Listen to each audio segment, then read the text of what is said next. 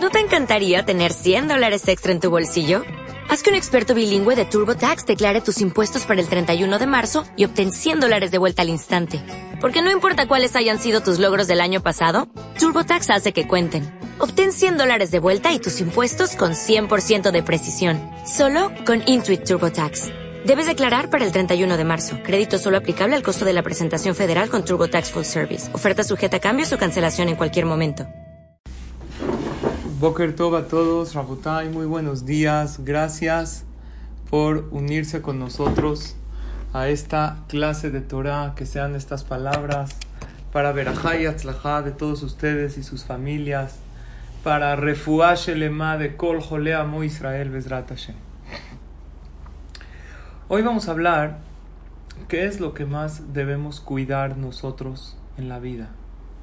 Tenemos muchas cosas, ¿qué es lo que más debemos cuidar?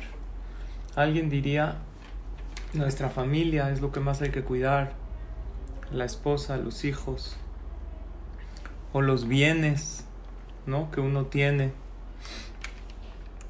el patrimonio que uno tiene. ¿Cuál es la diferencia entre patrimonio y matrimonio. A ver quién sabe.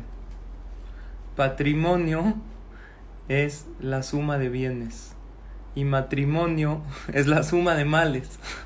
no es cierto, no es cierto.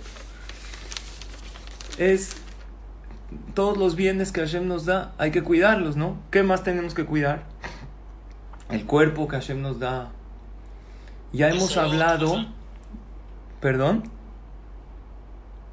Salud. La salud, el cuerpo, claro. Ya hemos hablado que la persona, en la Torah existen tres cuidados, ¿no? El cuidado del habla, el cuidar Shabbat y el cuidar los sentimientos de los demás. Son cosas que uno tiene que cuidar.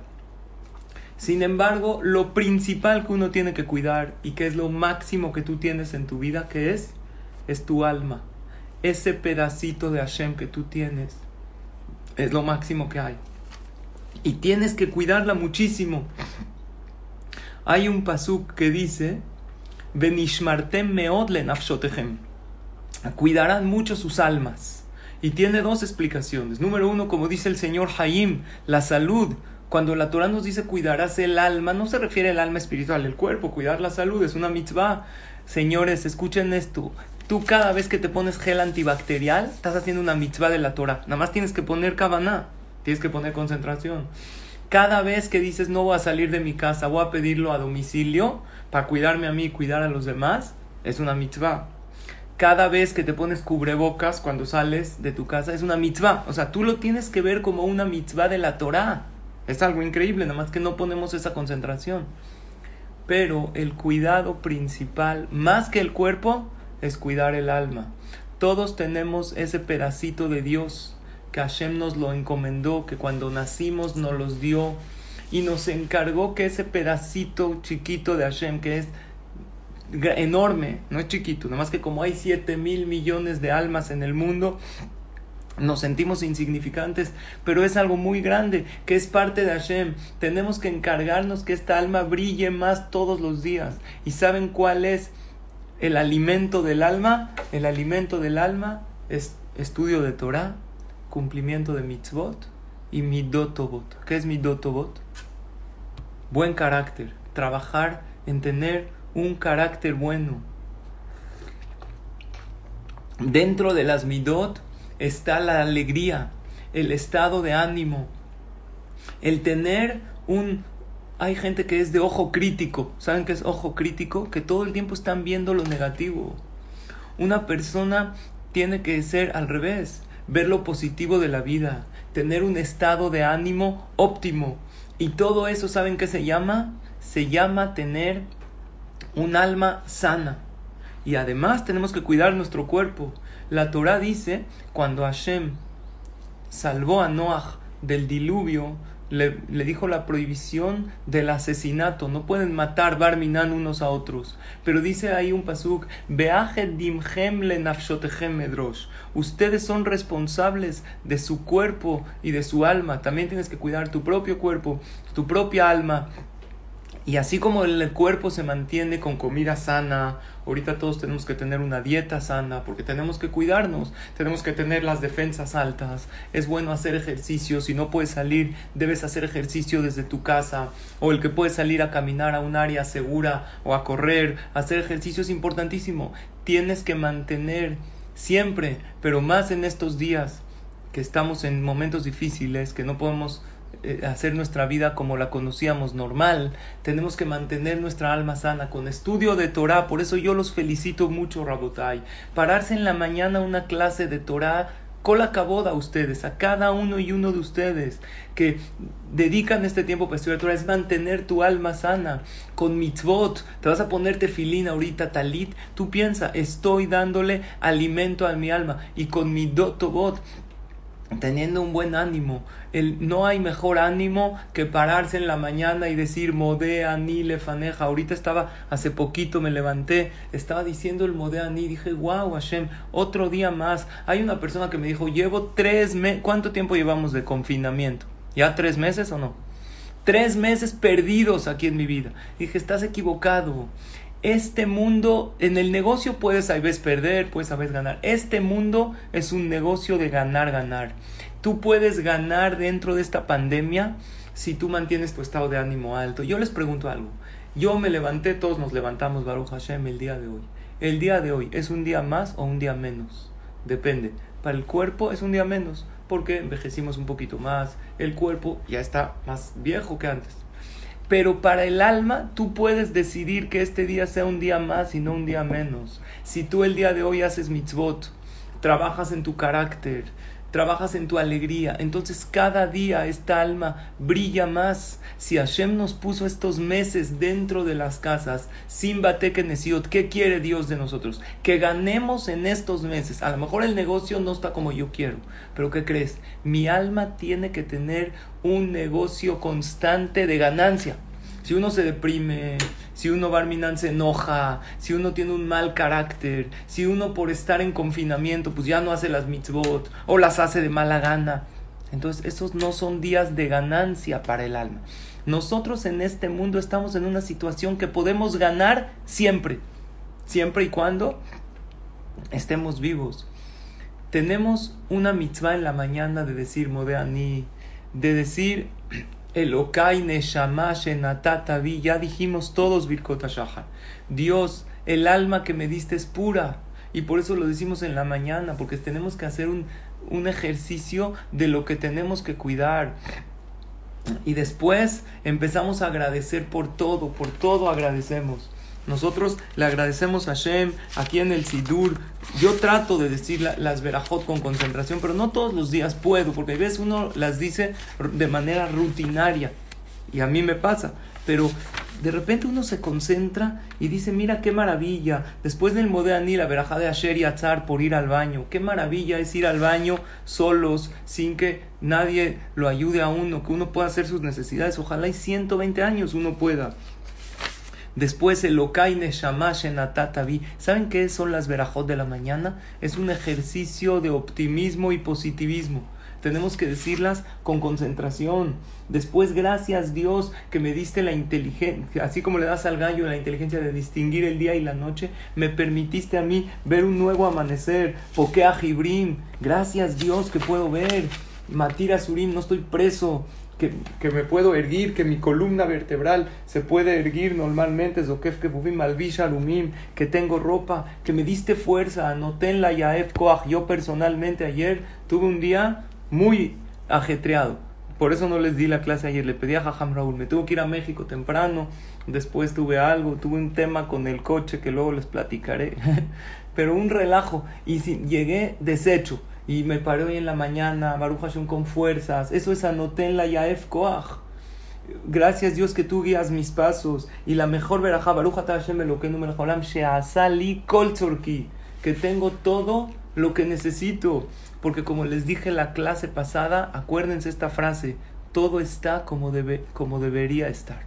Todo está como debe estar. Y todo está perfecto por lo tanto tienes motivos para sonreír, porque el positivismo en la vida es un imán para jalar verajá, para jalar bienestar. El positivismo trae abundancia.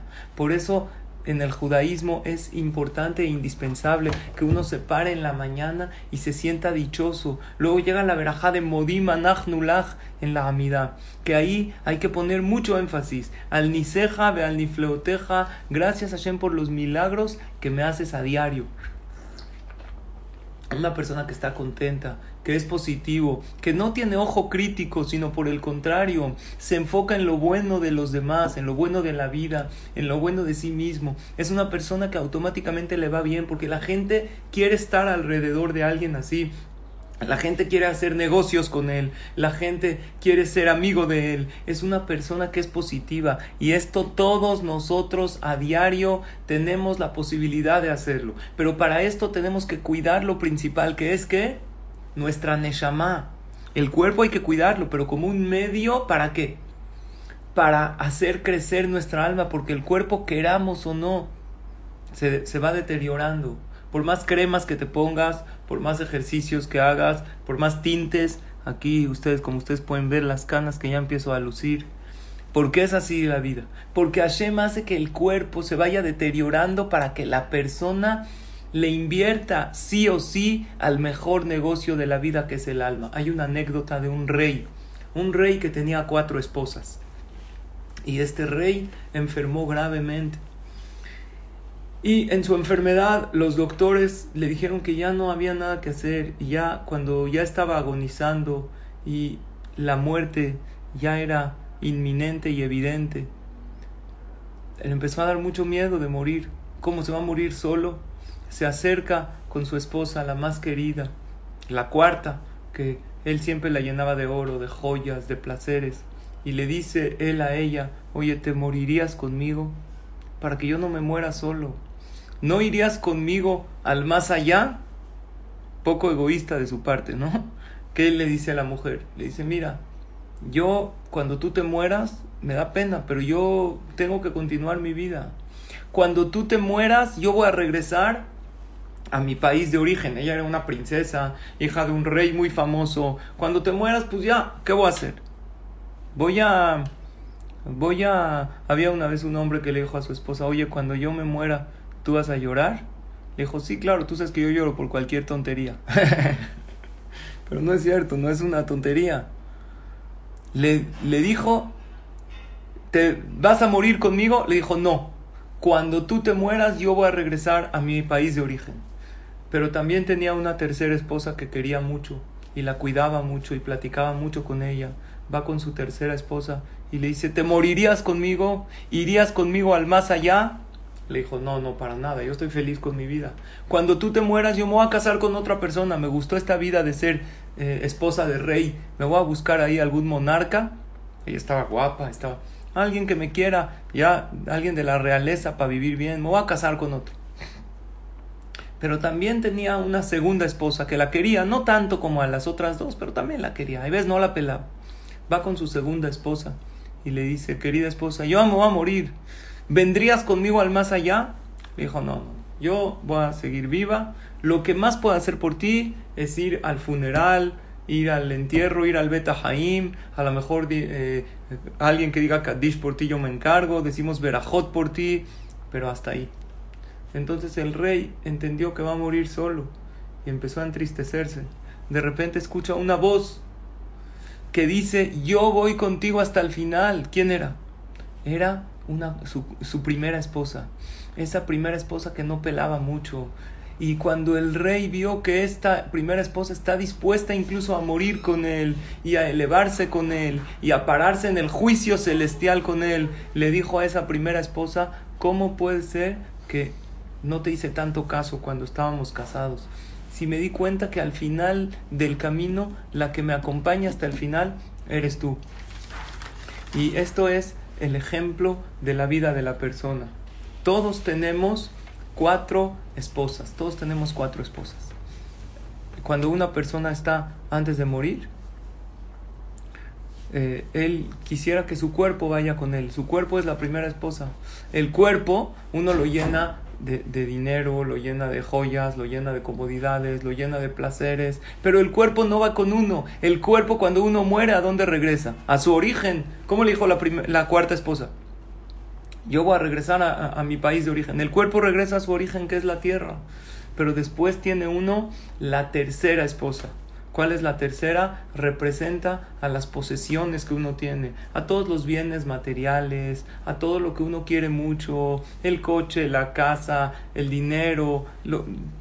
tratamos mucho tiempo en la vida de obtenerlos, pero cuando antes de morir, ¿qué dijo la tercera esposa? Cuando tú te mueras, yo me voy a casar con otro. Todos los bienes materiales que uno tiene cuando uno fallezca, ¿qué, van, ¿qué va a pasar? Van a pasar a manos de otra persona. La casa va a pasar a manos de otra persona, el coche a manos de otra persona, hasta su lugar en el escritorio de trabajo lo va a ocupar otra persona. Uno no se lleva sus posesiones. Pero luego llega la tercera esposa, que es los familiares que uno los quiere mucho, pero hay veces los medio descuida uno, no siempre pasa uno tiempo de calidad o cantidad de tiempo con sus hijos, con su pareja. Sin embargo, esos familiares, ¿qué le dicen a uno? Te acompaño hasta el final, hasta la queburá, hasta el entierro. Incluso puedo decir Kadish por ti, decir Berajot, esa es la tercera esposa. Pero hay una cuarta esposa que es tu alma. Y ella te dice, yo te acompaño hasta el final y me paro contigo delante de Hashem y voy a abogar por ti y todas aquellas mitzvot que tú hiciste en vida, ¿qué va a pasar? Yo voy a abogar y le voy a decir a Hashem, lo bien que me trataste. Y ahí es cuando uno reflexiona y dice, ¿cómo no peleé tanto al alma? Que es esa esposa que al final va a estar con nosotros hasta el final. Por lo tanto yo digo, claro que cuida tu cuerpo, claro que cuida tus pertenencias y cuida tu familia, pero cuida mucho tu neshama, tu alma que es parte de Hashem. Tienes que tener a diario tiempo para meditar, para hablar con Hashem. Porque el hablar con Dios no es un monólogo, señores, es un diálogo. ¿Qué diferencia entre un monólogo y un diálogo? Un monólogo es uno habla y ya, el otro está estático.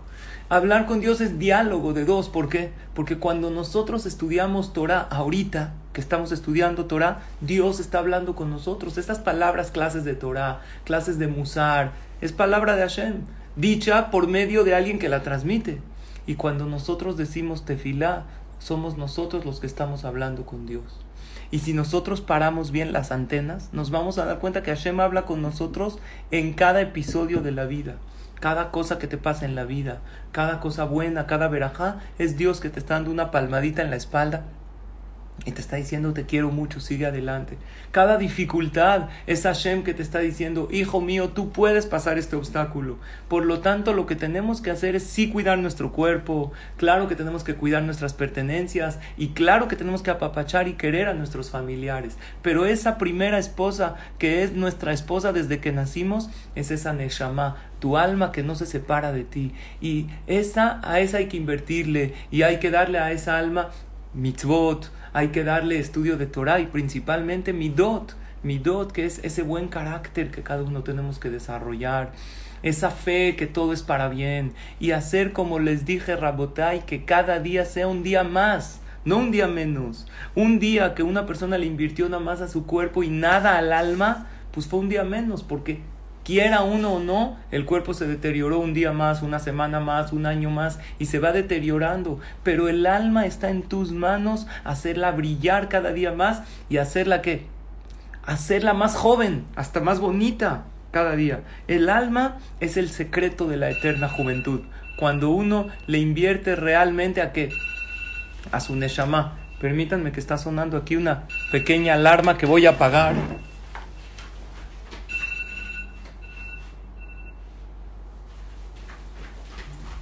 Discúlpenme, perdónenme.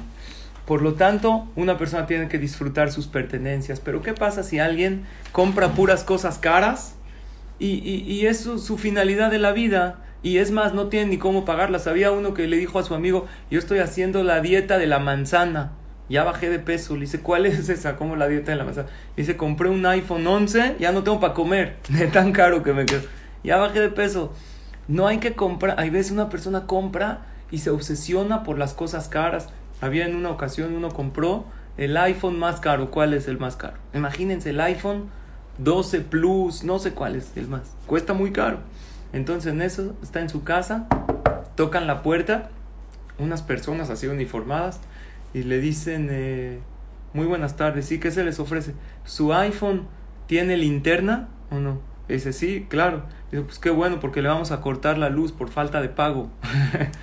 Una persona se obsesiona en comprar cosas que son pertenencias, sí, claro, no, la Torah no está peleada, ten un celular bueno y ten un coche bueno y viaja y pasa a la padre, pero no te olvides de tu esposa principal, que esa te va a acompañar hasta el final de tus días, incluso después de 120 años, que es la Neshama. Todavía podemos porque estamos vivos. Siempre y cuando estemos vivos, 120 años para todos, podemos reparar todo. En una ocasión había un jajam, se llamaba Rab Shalom Shevadron. Este jajam falleció hace poco. Era un conferencista en Israel que hablaba, hablaba muy bonito. Y él daba una clase muy especial los fines de semana, en Shabbat, luego el domingo. Había un joven que venía a sus clases y estaba muy contento en la clase. De repente, ¿qué pasó? Dejó de venir un tiempo. Unas dos, tres semanas no asistió. Acabando esas eh, semanas que el jajam vio que el joven no asistió, de repente lo vio. Le dice el jajam al joven, ¿qué pasó? Ya bien, eh, hubo tres, cuatro semanas que no viniste. Le dijo, jajam, ¿usted sabe lo que es el mundial? El mundial de fútbol. Hizo, ¿qué es eso? Jajam no sabía. Dijo, no, es el eh, que juegan los equipos, el fútbol, los países del mundo. ¿Qué es eso? El jajam, pura Torah, ¿qué sabe del mundial? No sabe. Le explicó. Le dijo, mire, jajam, todos los países, los mejores jugadores del mundo, 11 contra 11, y todos están, y hay una pelota a la mitad de un balón, y la finalidad del juego es meter el balón en la portería. ¿Cuánto tiempo tienen para meter el balón en la portería? Hora y media. 90 minutos de juego. Dijo el Jajam, ¿por qué tanto tiempo para meter un balón en una portería? ¿Qué, qué difícil, qué tan difícil es? Dijo, no, porque le dijo, la portería está, hay que burlarse a los jugadores. Dijo que está muy chiquita, la portería estaba tan difícil. Dijo, no, 7 metros. Dijo, ¿qué tiene de difícil? Es que hay un portero y el portero trata de atajar todos aquellos balones para que no entren a la portería. Le dijo el jajamá, ya entendí, una preguntita nada más el portero está ahí todo el día, todo el día se cae en la portería. Le dijo, no, jajam, ¿cómo cree? Ya, acaba el partido, se va a su casa, se acabó el partido, se va a las regaderas. Le dijo jajam, tengo una idea, ¿por qué no esperan los jugadores? Después de una hora, es que dos horas que ya acabó el partido, que lleguen a la portería con el balón y que metan todos los goles. Le dijo, a ver, jajam, ¿qué chiste tiene meter goles sin portero? Después de que acabó el juego, todos los goles que uno meta, ¿qué? ¿Cuentan o no cuentan? Ya no cuentan. Le dijo al jajam, ahí está la lección de vida. Yo sabía a dónde ibas. ¿Sabes por qué me hice el ingenuo? Para que aprendas la siguiente frase. Siempre y cuando estemos dentro del juego, todos los logros que hagas en la vida cuentan y cuentan mucho. Pero cuando el juego terminó, ya no puedes lograr nada. Siempre que estemos vivos 120 años, como el partido de fútbol. 90 años, ¿no? 90 minutos. Ojalá y 90 años o más, pero lo que queremos no es cantidad de vida, es calidad de vida. Vivir esos años bien, con salud, con verajá, que cada día sea un día más. ¿Por qué? Porque es un día del alma. Pero en el momento que ya terminó el juego, en el momento que Hashem ya nos pide el alma de regreso y nos dice, ven para acá, ahí ya no puede uno ponerte filín, ahí ya no puede uno darse de acá, ahí ya no puede uno sonreírle a su compañero, ya no puedes mejorar tu carácter, ya no puedes pasar al lado de tu hijo, darle una palmadita en la espalda y decirle, estoy orgulloso de ti. Siempre que estemos vivos podemos reparar todo lo que hayamos hecho. Como decía Rab Nachman mi Breslev, Kol Zeman, y Rab Dessler es famoso por Rab Dessler, Kol Zeman Sheaner Dolek, Efshar. Siempre que la vela esté encendida, se puede todavía reparar. La vela es el alma de la persona. Y sí, cuida tu cuerpo, cuida tus pertenencias, que es también una segunda esposa, cuida a tus familiares, pero principalmente que el alma es lo que hay que cuidar. Vean lo que les voy a compartir, esta imagen interesante, que dice lo siguiente. Que había uno que le dijo a su esposa, ya sé por qué estoy engordando, es por el shampoo. Hoy me di cuenta que la etiqueta dice para dar cuerpo y volumen. A partir de mañana me voy a bañar con el jabón de lavaplatos. que clarito dice, disuelve hasta la grasa más difícil. Toda la culpa es el shampoo porque me pongo el shampoo y engordo más porque dice para dar cuerpo y volumen. Señores, la culpa no es del shampoo ni nada. La persona tiende a qué? A decir por qué uno está fracasando, por qué a uno no le fue bien. Y en realidad el único responsable somos nosotros. Nosotros tenemos que tomar las riendas de nuestra vida y cuidar lo más precioso que tenemos, que es nuestra Neshama. Diario tienes que alimentar tu alma y mantenerla en las mejores condiciones. ¿Cómo alimentamos nuestra alma? Estudio de Torah, esto que estamos haciendo hoy. Hoy en día está, es facilísimo estudiar Torah. Hay gente que ha estudiado Torah más en estos días de cuarentena que antes. Porque antes hubo ir al CNI estaba difícil, ahorita te metes por Zoom, disfrutas. ¿Cuántas horas de Torah han estudiado? Yo les pregunto. ¿Cuántas horas de Torah en tu casa? Yo personalmente he dado clases más que nunca. La gente está sedienta, quieren escuchar palabras de Torah. Kol acabó. ¿Qué más? Mitzvot que tenemos que hacer y midot con buenas cualidades, puliendo nuestro carácter, pero principalmente con alegría y positivismo. Un alma que tiene, que tiene positivismo, que tiene buenas cualidades, es una persona que adquiere y jala todo lo bueno en la vida. Por eso las verajot de la mañana hay que decirlas con concentración. Ahorita que lleguemos a Mismorle toda en la tefilá, concentrarse en agradecer. Modim te agradezco Dios por un día más, porque el día de hoy que ahorita está comenzando, me propongo que sea un día más, no un día menos, no un día de deterioro del cuerpo, que el cuerpo de todos modos se va a deteriorar y lo tengo que cuidar, pero un día que haga más brillar mi alma, con mitzvot, con midot, con maasim tovim. Gracias a todos por su atención y que tengan todos un excelente día, con pura verajá y atzlajá éxito y alegría. Y que estas palabras de Torah Bezrat Hashem sean para Berajá y de ustedes, para que estén ustedes y sus familias todos sanos, todos bien, todos contentos y para Refuash Elema de Kol Jole Amo Israel. Muchas gracias por su atención. Oh, oh, ¿Necesitas ayuda? En O'Reilly Auto Parts te ayudamos. ¿Necesitas algún consejo? Te aconsejamos. Nuestros profesionales en autopartes están siempre disponibles para ayudarte a encontrar lo que necesites. Excelente servicio al cliente es solo una de las ventajas que ofrece O'Reilly Auto Parts. Los profesionales en autopartes. Oh, oh, oh, O'Reilly Auto Parts.